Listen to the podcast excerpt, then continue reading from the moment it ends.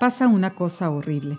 Me estoy ahogando. Me duele todo. Ya no quiero llorar. Ya no. Todo parece inútil. ¿Cómo fue posible? Lo que me ha dicho, lo que me dijo. Algo espantoso que no entiendo, pero que es horrible y vergonzoso que me tiene prensada. Le escribí diciéndole que viniera, hace tres semanas cuando se fue al norte. Yo casi lo sabía ya, pero quería estar completamente segura antes de comunicárselo. Fue la mañana que lo acompañé a la estación. Era tempranito, mañana gris, friolenta, suave.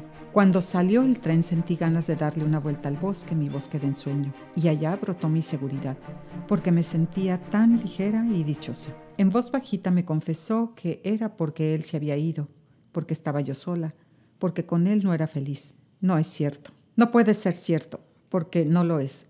Si ya se lo dije y repetí hasta se lo juré. Le dije rectamente, ya no te quiero, por favor, quiero que nos separemos. Si duele, perdóname, pero no soy feliz contigo. Y por contestación se le fue cargando el semblante de rabia, se puso en pie y amenazando me dijo, tú ya tienes un amante.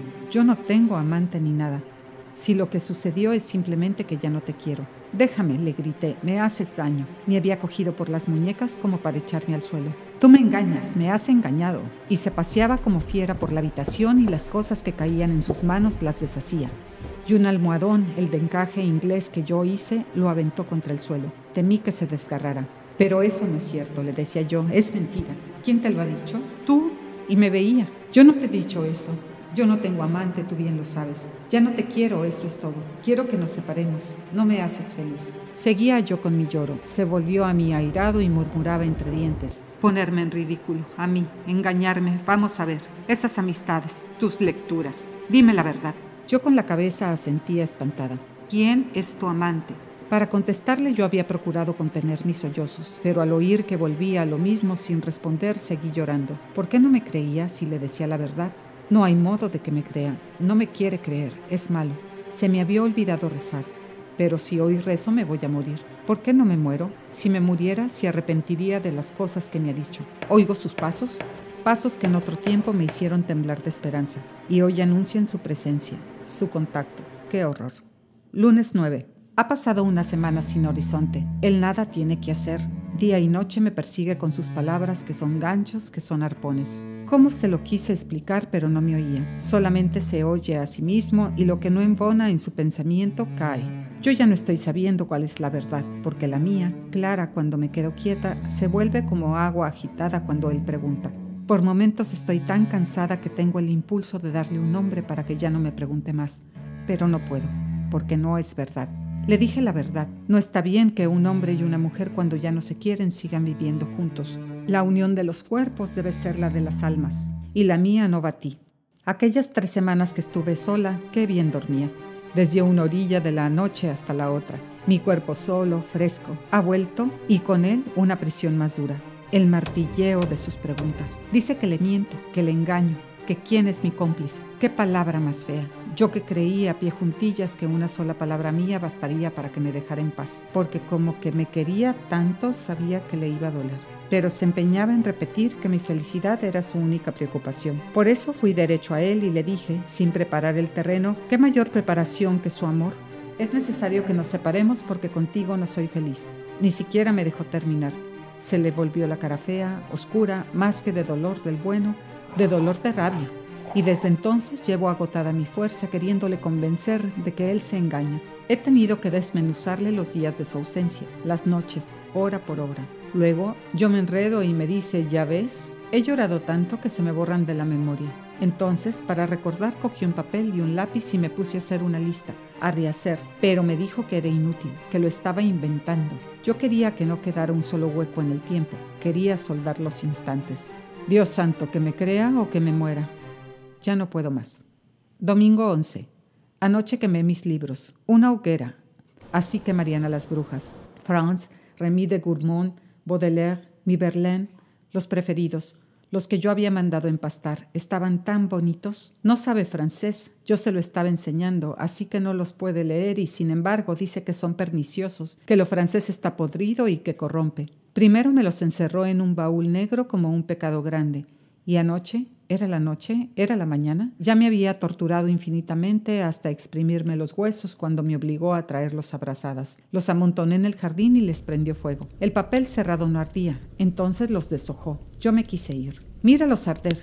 Qué bonito infierno. Quiero que te quedes. Y me quedé haciéndome chiquita, hundiéndome en un rincón donde no me tatemara el calor aquel auto de fe, con mis libros. Los anaqueles quedaron ciegos, les vació las órbitas. Ya que solo quedaron rescoldo y hojas quebradizas planchadas por el fuego, me cogió la barbilla, levantó a fuerza mi cara hasta que su mirada cayó sobre mí. Le vi algo en los ojos y cerré los míos. Martes 13. Ya no puedo más. Tantos días, tantas noches sin dormir, desvelada en un dolor. Tanto me ha dicho que lo he engañado que me sucede algo extraño. Confundir el significado de las palabras, olvidar el sentido de las frases.